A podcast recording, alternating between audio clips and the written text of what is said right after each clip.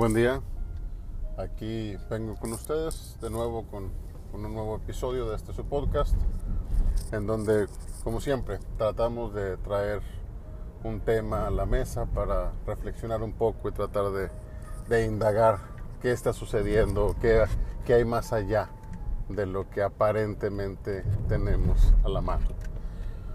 Y hoy traigo una reflexión que considero interesante y, además trascendental en estas épocas, que es una reflexión acerca de percepción contra realidad. Es una reflexión acerca de eh, aquel principio fundamental o aquel principio básico que maneja la ontología del lenguaje, que es la filosofía del lenguaje, acerca de lo que es, de lo que percibes, de lo que el otro percibe y de lo que se convenia en el centro. Creo que hoy estamos eh, en una era o en una época de un profundo relativismo en donde se ha pretendido en esta última década principalmente, se ha pretendido validar de una forma auténtica a todas las personas dentro de su única y particular perspectiva,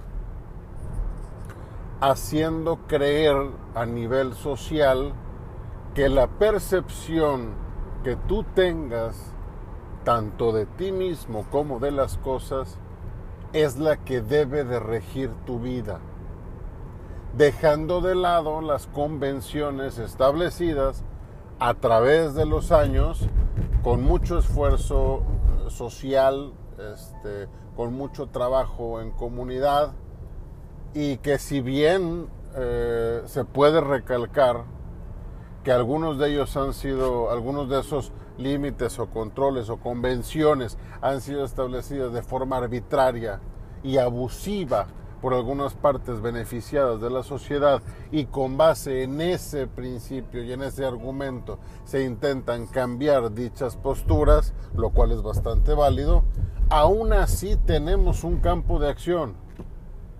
Y resulta mucho más fácil a todas luces el modificar un una cierta percepción convenida que el destruir lo existente para construir, entre comillas, algo nuevo y que se sobreentiende que deberá ser mejor, pero que también hemos visto que no siempre termina siéndolo.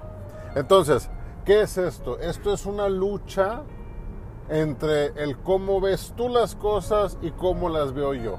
Y una lucha en donde la, ah, este, este empuje de redes sociales y este empuje de conectividad la vuelve como lucha de ejércitos, pero esos ejércitos eh, van con una, una, voluntad colectiva no dirigida.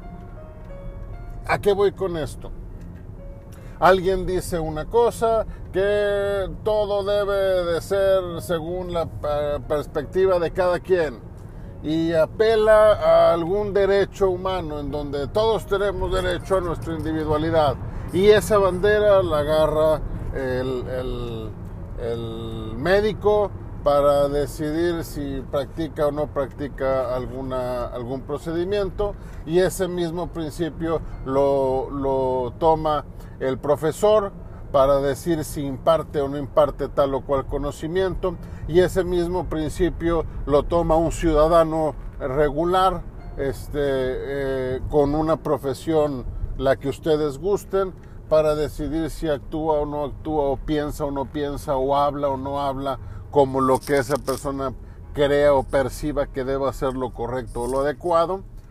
Y entonces todo mundo pretende ser un mundito la individualización ataca de manera sistemática aquel sentido de comunidad que nos ha llevado a sobrevivir como sociedad.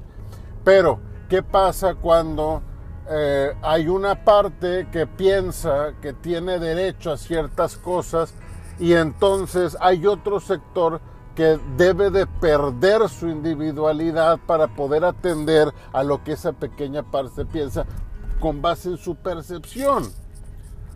Pongo un ejemplo, con esta, toda esta lucha eh, pro aborto, este, que yo me, manifiesto en contra, yo soy pro vida, pero ya en otro momento hablaremos de, eso este, en otro podcast. Pero por ejemplo, citando nada más a manera de, ejemplo, eh, eh, toda esta lucha pro aborto aboga por que se practiquen los abortos a deseo de la persona que lo quiera. Pero esto involucra a un médico. ¿Y qué pasa cuando ese médico no está de acuerdo con la medida? ¿Qué pasa cuando ese médico no comparte esa misma filosofía?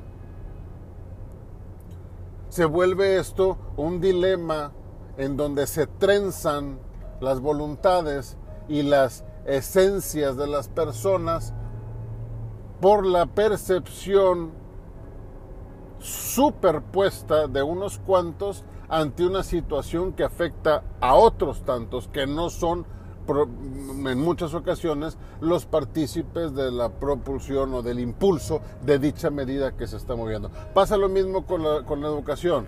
Ahorita citaba el, ejemplo de los profesores.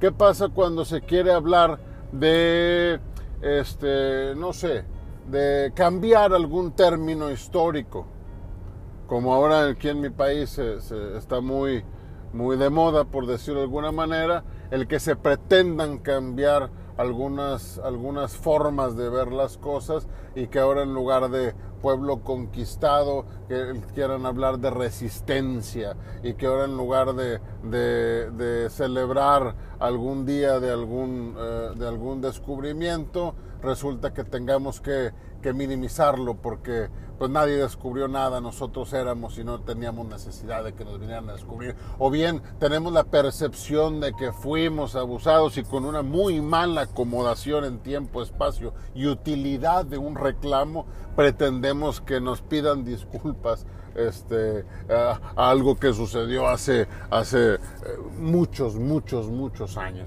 Entonces, con este tipo de cosas, la percepción de uno lleva actos que conllevan a la voluntad de otros. Y resulta que el profesor en ocasiones se ve obligado a impartir o se ve obligado a comentar o se ve obligado a, enseñar ciertos aspectos de una forma que apetecen o que complementan una ideología impuesta aún y por sobre su voluntad, aún y por sobre su percepción. ¿Por qué? Porque la percepción colectiva al momento de legislarse o al momento de venir como mandato o al momento de ser institucional en algún nivel, resulta que se convierte en algo más poderoso que la percepción. Ahora, ¿esto es malo? Pues sí y no. Sí es malo cuando el, móvil de estas imposiciones es un asunto político. Sí es malo cuando el móvil es ganar votos. Sí es malo cuando es una cuestión mediática para desviar la atención, el hecho de atender o no atender a una minoría. Sí es malo cuando se pretende este, ser el popular por atender a los que nadie quiere atender o ver lo que nadie quiso ver. Cuando no es malo, cuando el problema es serio, cuando el problema es real, cuando el problema está medido de una forma correcta, cuando el problema se pone en mesa de discusión, cuando el problema no se discute en términos de percepciones, sino de realidades, cuando el problema de esas percepciones se logra aterrizar en realidades, se logra tener una convención y esa convención resultará funcional para la mayoría y esa mayoría deberá de ser la que promueva el bien de la sociedad. Y es el principio de la ontología del lenguaje. ¿Qué pasa con X cosa? Yo la percibo de una forma y tú la percibes de otra. ¿Quién tiene la razón? No lo sabemos.